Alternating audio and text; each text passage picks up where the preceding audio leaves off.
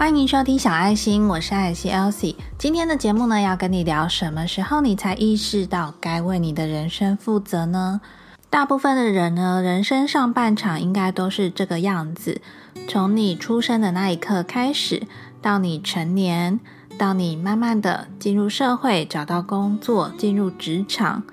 找到一个好的对象，跟他结婚。当然，也有人选择单身不结婚。但是大部分的人呢，会寻求一个好对象，然后进入婚姻，进入家庭，接着呢，也会因为家庭的规划，开始想要有自己爱的结晶，开始养育了下一代，生小孩。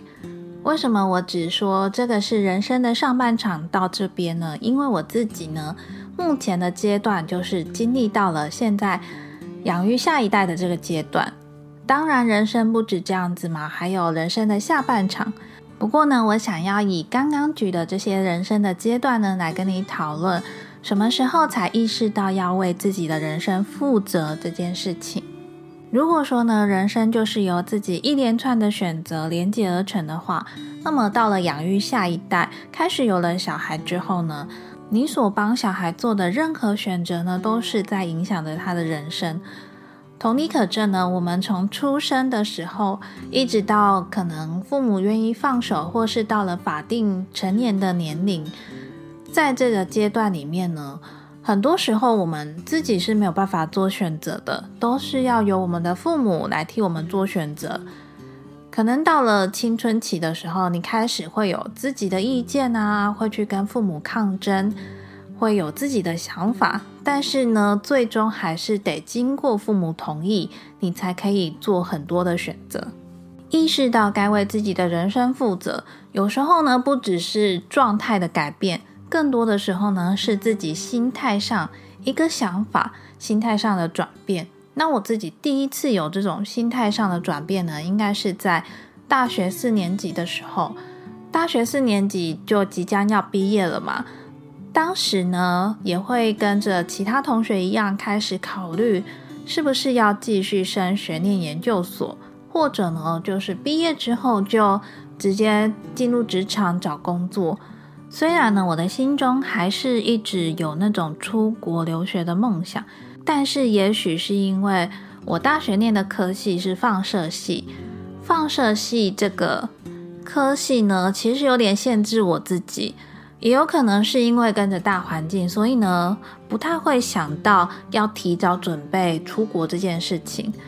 出不出国呢，好像都对放射系未来的出路呢，没有什么太大的影响。大部分的学长姐呢，其实都是毕业之后，然后考国考，考过了，拿到放射师证书之后呢，就可以开始到医院去工作，然后开始找工作。我自己呢是在大四上学期，那时候我们要选实习的医院，当时呢我就一直很想去台北嘛，而且呢也非常想去台大实习，所以呢我选的实习医院呢就是台大医院。真的在台大医院的时候，会接触到比较多的学长姐，这些学长姐呢也不只是放射科的学长姐，也有可能呢是相关会跟放射室接触的学长姐。那时候呢，我在核医科实习的时候，遇到了一位药师学姐。这个故事呢，不知道我有没有说过，就是在台大医院核医药物的那一站实习的时候呢，跟这个药师学姐聊天的过程中，然后觉得自己好像也可以再努力一下。既然呢，自己还是有出国的这个梦想，所以呢，就要选择一个。语言来学习，那那时候呢，我自己是对德国蛮有兴趣的，所以呢，我就另外学了德文。在学德文的时候，我爸妈也是蛮支持我的，他们会觉得多学一个语言呢，其实也是蛮有帮助的，所以我学德文的学费啊，也是我爸妈资助的。当时呢，我就是天真的以为他们可能知道了我想要出国的这个梦想。所以呢，在实习结束的那个寒假，我就有跟我爸讨论了这件事情，那就是如果我大学毕业之后想要出国，可以吗？没想到呢，我爸就回复我说，出国呢要花非常多的钱，我只能够帮助你学习语言，但是出国的那些学费啊，我们家里可能没办法支持你。那时候的我呢，真的是受到了一个冲击，因为我其实没有很了解我们家的家庭状况，或者呢是我爸他对于整个家庭的财务规划，所以呢我也没有规划到说，原来他没有把我想要出国留学这个放在他的财务规划里面。当然呢，某部分也是觉得自己为什么这么晚才想到这件事情。如果我是在大学一年级、大学二年级那个时候就有这种梦想的话，或许呢，我那时候打工的钱就可以存起来，为了出国。但是呢，我当时候打工的钱呢，也只为了自己跟一般大学生一样，就是爱买东西呀，爱跟朋友去唱歌、旅游等等的，都把这些打工的钱呢花掉了。所以呢，在大学。大四那个快要毕业的时候呢，算是我自己开始意识到，我应该为我自己的人生负责了。如果说呢，我大学毕业之后没有要继续升学的话，那我势必呢就要开始拿到放射师的证书，然后找一份好的工作。后来呢，就开始进入职场，有了薪水，有了收入，开始有了更多的选择。这个选择呢，就是你可以用自己。工作辛苦赚来的钱，然后买自己喜欢的东西，或者呢，你可以去分配一下你自己的收入要做怎么样的规划。那接下来呢，开始又有意识到该为自己人生负责呢，应该就是在结婚的时候。那时候，因为结婚呢，其实就是进入婚姻嘛，跟单身的时候不一样，你会开始要跟另一个。完全是不同原生家庭长大的人相处，并且呢，要跟这一个另一半呢一起走很久，一起过很多的生活。每个人呢要进入人生不同的阶段的时候呢，一定都会有害怕跟恐惧。我相信每个要结婚的人呢，都会有婚前恐惧症，因为你不知道结婚之后那个生活会不会跟现在的生活差别很大。或者呢，你也不能够确定，我现在结婚证书一签下去，我的登记一签下去，到底对我的日子有什么改变呢？不过呢，跟大部分的人不一样的是，那时候就算结婚啊，可是因为工作的关系，所以呢，我基本上都还是住在自己的家里面。那我先生呢，也是住在他自己的家里面，我们就有点像是从远距离的恋爱呢。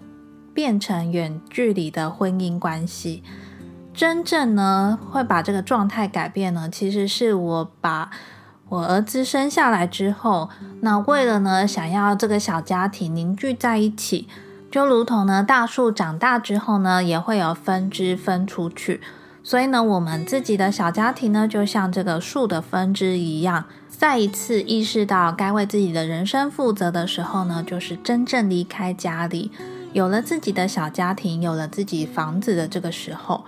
我们呢都是离开了原本的出生地，然后呢选择了一个我们自己讨论之后都能够接受的，在高雄市生活。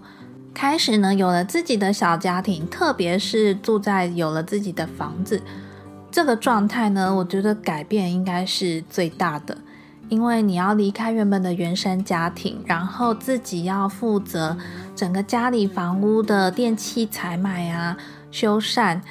水电费、瓦斯费这些，全部都没有人在管你的。那你的薪水啊，你要怎么去分配？你要花多少钱？你要存多少钱？基本上呢，你只要不是财务困难的话，真的都不会有人在管你了。这种感觉呢，就很像是自负盈亏一样。你要存多少钱？你要赚多少钱？那你要花多少钱？真的，你就必须为自己负责。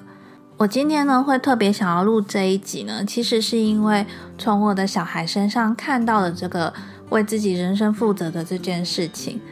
有了小孩之后呢，就是一个从零开始的阶段嘛，你就眼睁睁看着这个小孩出生之后，你们夫妻呢，可能就要开始讨论。接下来呢，到底是要自己带小孩，还是要给家人带小孩，还是要送保姆，还是要送托婴？过了婴幼儿这个阶段呢，你就要开始替小孩挑选幼稚园，是要挑选公幼、私幼，或者呢是现在政府推的非营利幼儿园。那在挑选幼儿园的过程中呢，你又会去看一下师资啊、环境，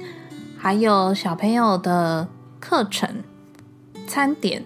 这些呢都是要一并做考量的，以及学费其实也是一个最大的考量点。我原本以为呢，过完挑选幼稚园这个阶段，应该就可以稍微松了一口气。但是呢，今年我儿子就要上小学一年级了。原本呢，我是没有工作阶段就打算自己带小孩，可是呢，因为现在开始要工作了，所以呢，就要帮小孩呢挑选安亲班。我必须说，我一直以为跳安亲班是件非常简单的事情，而且呢，应该负担也不会这么大。没想到呢，我把我们家学区附近的安亲班都看过一轮之后呢，我发现，哇，安亲班挑选也不是一件很容易的事情。而且现在的安亲班呢，其实不只是课后辅导，他们呢都还有搭配美语课程啊。有的呢还会有数学课程或是其他的课程，看这个安亲班呢，他自己的规划是怎么样。再来呢，就是学费其实没有比私幼还要轻松诶，现在的安亲班这样子一个月加起来，我觉得都快要跟幼稚园一样的价钱了。除了安亲班的课程规划之外呢，我觉得最重要的就是。你应该是最了解你小孩的人嘛？那你觉得你的小孩到底是适合什么样子的安亲班？你觉得你的小孩呢要在什么样的环境？然后因为安亲班都要待非常久嘛，你希望他在什么样的环境下学习？你会觉得呢？你替这个小朋友做的所有选择呢，有可能都会影响到他未来的人生。想到这里呢，你就会变得非常的慎重。当然，这个挑选的过程中呢，一定还是以自己可以负担的能力为主嘛。如果你选择的呢是超过家庭负担太多的话，那可能就就会变成是整个家庭里面的压力。总之呢，我觉得挑选安亲班呢，跟当时挑选幼稚园一样，也是一件非常烧脑筋、很多烦恼的一件事情。从帮我的小朋友选安亲班、选幼稚园的这个过程中呢，就开始想到，那我们自己呢？我们替小朋友做的选择是这么的慎重，那我们替自己做的选择又是怎么样呢？我们有没有强迫自己一定要去接受那些不喜欢的选择？我们替自己做的选择呢，是不是有足够善待自己？我常常在节目里说，不要让自己呢处于一个委曲求全的状态，要想办法呢让自己越过越好。当我们替小朋友选择的时候呢，我们都会替他考虑这么多了。那我们为自己的人生负责的时候呢，我们替自己所做的选择，到底是在？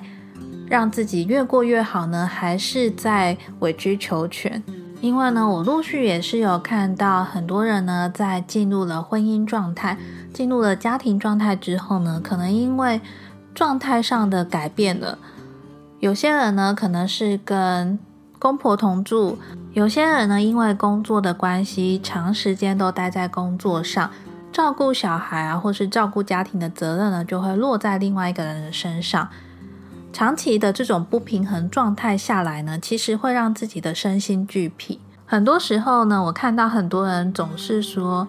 再忍一忍就好了，再忍个几年呢，这些日子就会不一样了。无论呢你现在有没有小朋友，我希望呢你从当父母的呢，都会尽量让自己的小朋友在一个开心学习的状态下成长的这个观点来看你自己，你会希望你的小朋友。再忍个两年，再忍个三年，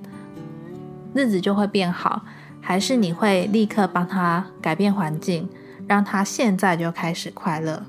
突然讲到这边，好像变得有一点沉重。但是呢，我真的希望，如果你现在的状态呢是让你感觉不快乐的，那你要好好的静下心来想一想，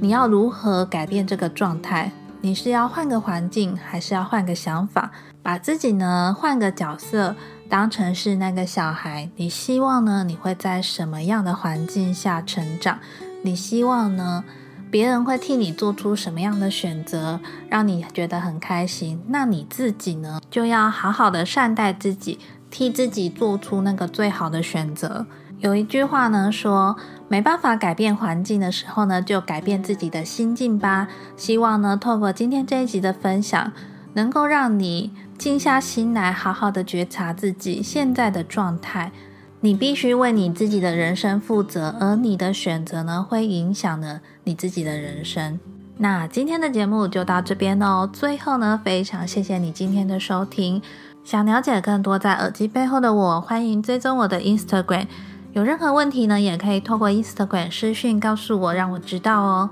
如果可以的话，也想请你花一点点的时间，帮我到 Apple Podcast 下方留下五星好评，留下你的评论，留下想对小爱心说的话，并且呢，把小爱心的节目分享给你身边的家人朋友们，邀请他们一起做收听。你的五星好评、分享跟留言呢，都可以帮助小爱心，让更多的人知道这个节目，也可以让更多的人听到，帮助他们。最后，再一次感谢你今天的收听，我是艾尔西 Elsie，那我们就下周四见喽，拜拜。